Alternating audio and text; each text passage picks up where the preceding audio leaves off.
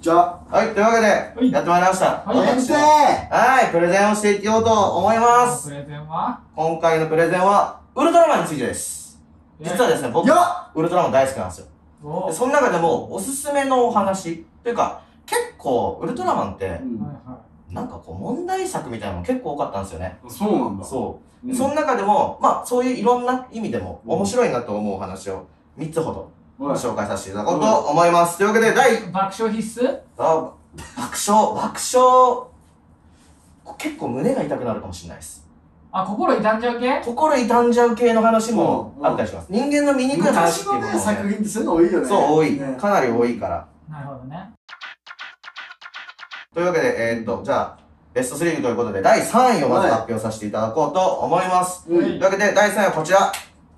ウルトラセブン第8話、狙われた街。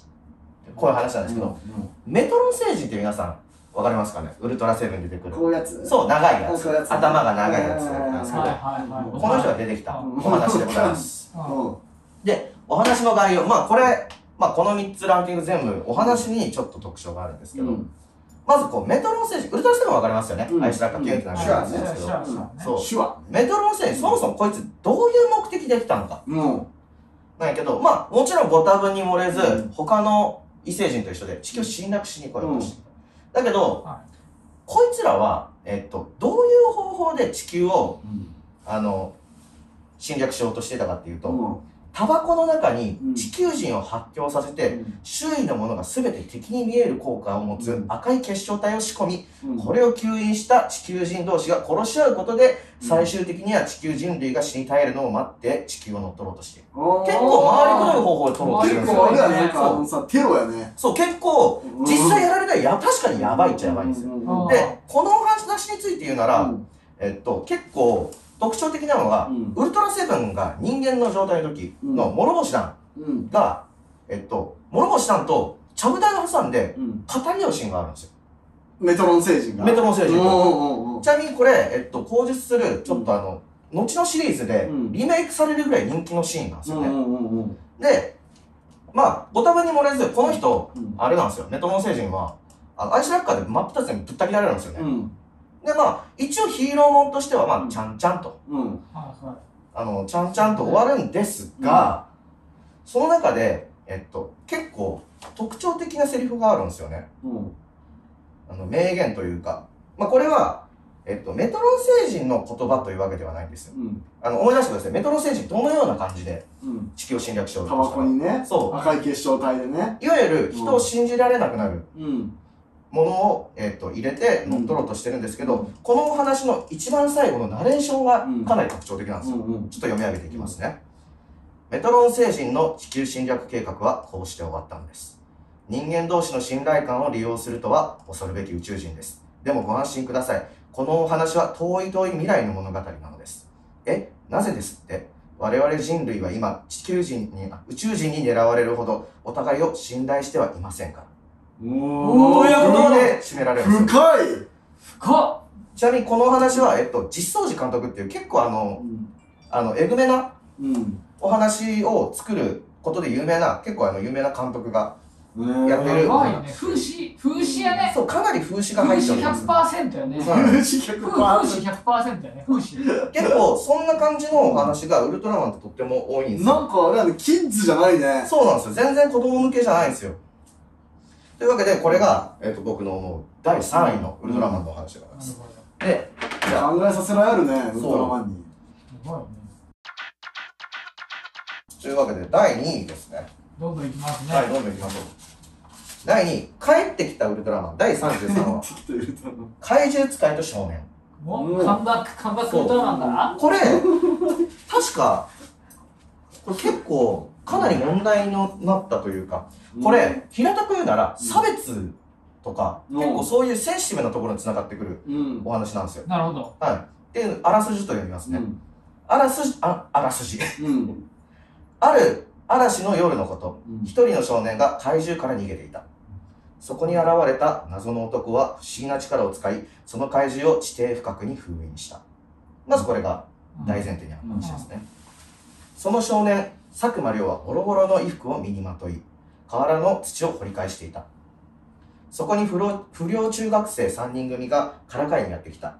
いつからか宇宙人ではないかと噂されていた亮は、3人から陰湿ないじめを受けていたのであった。要は宇宙人と疑われてて、うん少年が1人いじめられてたんですよ。うんで、そこを亮は、と亮の家と思われる廃墟に近づいた3人を止めに入った亮を振り切り、2階にあらごあ上がろうとしたが、突如中学生たちの体が宙を舞い放り投げられた。あいつが宇宙人ならいろんなことができるはずだと、亮は3人に掘り返した穴の中に埋められた上に泥水をかけられ、と自転車で跳ねられそうになったが、間一髪のところで郷秀樹、帰ってきたウルトラマン人間体ですね、うんが止めに入った。うん要は、結局また宇宙人と疑われたまま、いじめられてたんですよ。そうやね殺されそうになっちゃう。そう、殺されそう。結構、結構それ。結構えぐめあに、品質っていうかあれやな。もうちょっとそ事件性があるぐらいのレベルのいじめやけどね。う、かなり、それきついね。なんかあの金八先生に出てきそうなぐらいのね。やっぱこの時代のいじめってかなり、結構えぐいんですよね。えぐいね。かなりえぐめなんですけど、うん。要は、おじいさんうにん。助けられたんですよ。うん。あの、超能力で、うん。実はその助けてくれたおじいちゃんが、実は宇宙人なんですよね。えっと寮のおじいちゃん？いや、それが、要は、亮は県外孤独の身みたいな感じで、で、一人ぼっちいて、あいつは宇宙人なんじゃないかっていじめられてたのを、うん。本当の宇宙人が、まあ人間の姿ですけど、うん。助けてくれたんですよ。うん。いいやつやん。そう、いいやつなんですよ、その宇宙人。うん。で、その宇宙人は、超能力を使って助けたがゆえに、うん。本当に宇宙人だってことがバレたんですよね。本当に宇宙人でだったことがバレてしまったそう。亮は、その少年は宇宙人じゃないんですよ。でもそれを助けたことによって、今までひた隠しにしてたうん宇宙人ってことがバレちゃったんですよね、そのおじいちゃん。誰にバレたあの、世間に、うんうんうんやべえ奴がいるぞと、あそこに。やべえじじいがいるぞとう。んバレてどうなったかっていうとう、んさっきも言った通り、いじめが、要は学生とかじゃなくて、うんもう地域のレベルなったんですよ。石を投げられ、うんなんだり。でそれでも、必死に耐えて、頑張って、あの、やってたんですけど、泣けるよ死んじゃったんですよね。おじいちゃん？おじいちゃん死んじゃあまりったんですよ。のあまりのあれに？あまりのいじめに死んじゃったんですよ。うん結局普通になんかボコボコにされてみたいな感じでうん。うんだったら、さっき思い出してください。冒頭で、おじいさんが指定深くに怪獣を封印してたんですよね。おじいさんが封印したの？そう、そのおじいさんが封印してたんですよ。うんそのおじさんが死んだことによって、その怪獣が蘇りました。うんそれが怪獣ムルチっていう怪獣なんですけどう、んそれとウルトラマンが戦ううんお話。うんみんなは正義のために戦ったつもりなのにうん、実はそのおじいさんがみんなを守ってる。うんうんそのおじいさんを知らず知らずをして、ただ差別っていうだけでうん殺してしまったがゆえに、ウルトラマンに助けを求めなきゃいけない羽目になったっていうお話ですね。ちなみにその時は、やっぱりウルトラマンの方も、ちょっとどうかうんというところをちょっとどうかとうん。やっぱりね、思ってたんですよ。実際その時も、待ってくれ。そのおじいさんがですね、うん待ってくれ。宇宙人は私だ。その子は私を守ってくれただけだ。宇宙人じゃない。さあこの、その子を自由にしてやってくれ。めちゃくちゃいい宇宙人なんですよ。ううんでも、警官が放った。警官が放ったんですよ。警官が放った銃弾が当たってう、んその人死んじゃったんですよね。ああれはねこう正義がうん正義の名をかざすやつが一番暴力的ってやつよねうんそう。で、その時怪獣が出てきて、ウルトラマンの、まだ変身する前ですよね。うんまあその前に座り込んだんですよ。うんで、助けてくれ、ウルトラマン。うんみんなは言います。うんでも、まあ、その、ゴーは、うんウルトラマンってことは明かさないけど、こう言いました。勝手なことを言うな。怪獣をおびき出したのはあんたたちだ。まるで金山さん、さっきのおじいさんですね。まるで金山さんの怒りが乗り移ったかのようだ。うんと言って、ひたすら絶望するんですだからでも一応ウルトラマンとしての使命として、うん怪獣を、あの、殺さなきゃいけないと。うん倒さなきゃいけないと。で、まあ怪獣をスペシウム光線倒しました。うんでも、その残された少年はひたすらまた穴を掘り続けたんですよ。うんまたおじいさんに会えるんじゃないかと。うんそしたら、えっと、ゴーは、おじいさんは死んだんじゃない。明治星へ帰ったんだ。うん明治星人だったんですね、うんおじいさんは。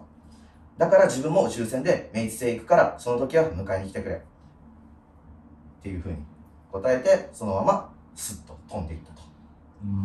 お話ですね。これは、これはねなんか本当はあれやね本当はなんか自業自得やろと思っとりそうやね、うんウルトラマンはお前らなんすごいなってそう、すごいすごいんですよ。実際、怪獣もウルトラマンも架空の存在ではあるんですけど、例えば世の中ってゴジラとかみたいに怪獣しかいない世界線だったりもあったりするわけじゃないですか。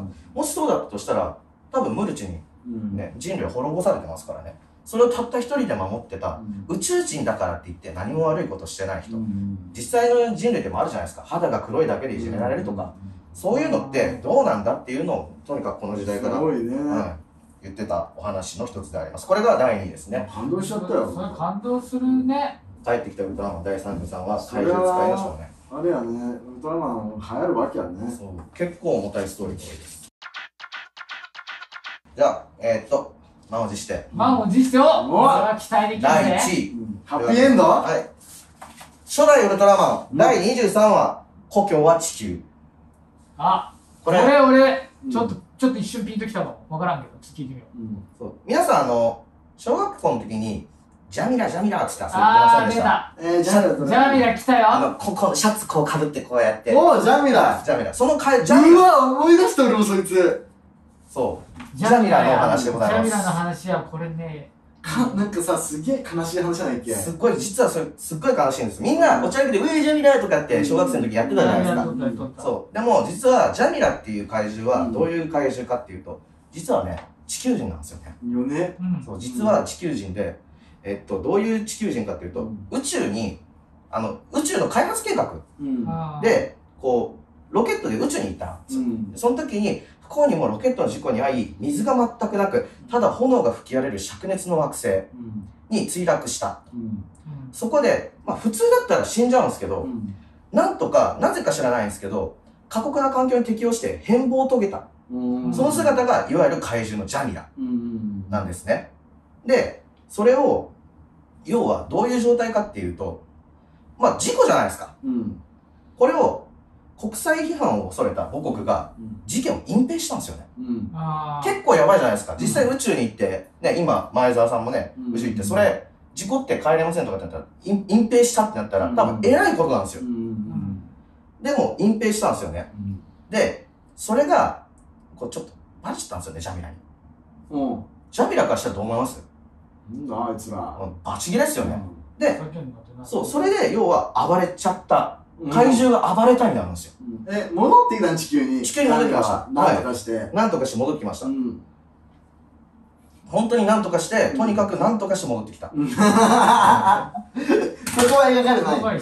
そこはね、描かれてる、これ、ウルトラマン結構、いろんなリメイクもあるんですけど、うん。描かれているものもあったりは。あそうなんだですけど、まあ実際はぶち切れるよね。うんそう、まあ、バチ切れじゃないですか。うん。あで、まあ、結局でも、地球人からしたら、あれなんですよ。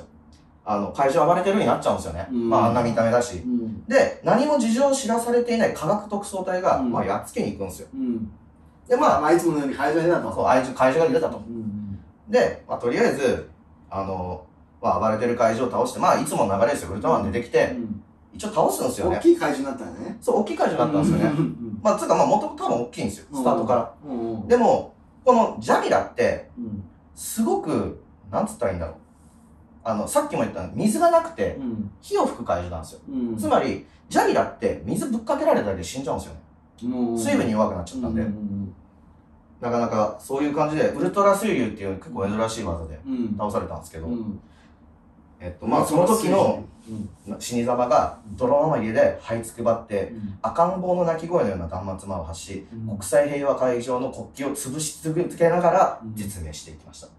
うん要は世界を恨みながらっていうところですよねう。んちなみに、えっと、まあ、ちょっと打足ではあるんですけど、その時のジャミラの死に様の断末魔っていうのが、いわゆる怪獣の声とまたちょっと違うんですよ。本当に赤ん坊の声をサンプリングしてうん重ねてって作った声をわざとそのシーンだけのために作ったんですよ。それだけ悲壮感のあるシーンにしたかったんですけど。で、いろいろ事情が全部分かって、ジャミラの正体も知った、うんえっと、科学特捜隊うんの村松キャップのブチ言ったブチギレ言葉が、うんすまないジャミラ、許してくれ。でもいいだろ、地球の土になれたんだから。おこれ、すごくでも自分勝手じゃないですか。自分勝手なうんセリフだと思うんですけど、で、もう一人、異例隊員はっていうう。ん犠牲者はいつもこうだ。文句だけは美しいけど。うんって一言で。意味としては、犠牲者は美しい文句で飾り立てているが、そもそも犠牲となった者の一番の願いは、もっと生きていたかったのはずであり、その思いを踏みにじっておいて、まるで報われたように扱っていることに対する憤りであろう。そうなんですよ。結構これって今でも、そういう感じあるじゃないですか。なんか死に様を美学という人もいるんですけど、本来は生き物なんで、やっぱり、もっと生きてたいよそう、もっねと生きてたいっていうところ。そうやね。でも多分、まだウルトラマンって、な60年代うんのものだったんで、根強くそういう死に様の美学みたいなもんだったりとかっていうのあったかもしれないですけど。なんかね、思い出したわ。あの昔さ、スーファミのゲームうんで、ウルトラマンのゲームやりよったんよ。うん格闘ゲームみたいうな。んで、順番にね、うん。バルタン星人とうか、ん有名なやつおるじゃん。うんキング、キングコングみたいな。うんキングギドラキングコンキグ、コングやったっけ？うん。なんかキングコング。キングコングとかおるじゃん。で、順番倒していくの。普通に倒したら終わり、うん。倒したら終わりってちょっとエピソードあって倒したら終わりなんやけど、うん。ジャミラの回のジャミラ倒した時だけ、うん。最後埋葬するシーンが差し込まれるんよ。え全部の怪獣ないよ埋葬のシーンは、うん。でもジャミラ倒した回だけうん。埋葬お墓が墓標があってなんか隊員がこうひざまずいて、うん。夕日がこうファーみたいなそういうインサートがジャミラを倒した時だけ流れるへスーファー。ミのゲームがね。でそれで思っ思い出したってあそういやジャミラ人間やから一応うん。そのゲームの中の扱いでは怪獣撃破じゃなくて、人間死んだ扱いうんをうん。ゲームでしとったわと思ったんよ。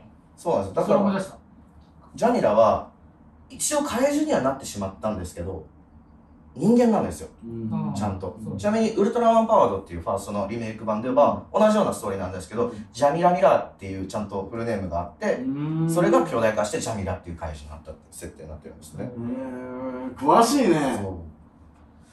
すごいね。いい話だね。いい話やちなみに、この、ちょっと、このラランキング2位はうん、ちょっとわかんなかったんですけど、うん。このメトロン星人が出た話と、うん。このジャミラの話は、両方とも実相寺監督の、監督作品でございますちょっとやっぱあれやね。そう、特徴があるんですよ。これちょっと、皮肉がね。皮肉が入った含みのある話っね風刺系のやつだよね。そう。ウルトラマンは特にこう昔のウルトラマンに関して言うなら、うん。こういう含みのあるものっていうのはたくさんあるんで、ぜひこうネットで調べても出ると思うんで、うん。面白いね。うん。よかったら見てみてください、うん。というわけで見たい見たい。うん。見たくない見たくないこれは。というわけで僕の好きなウルトラマンのお話ランキングベスト3でした、ありがとうございました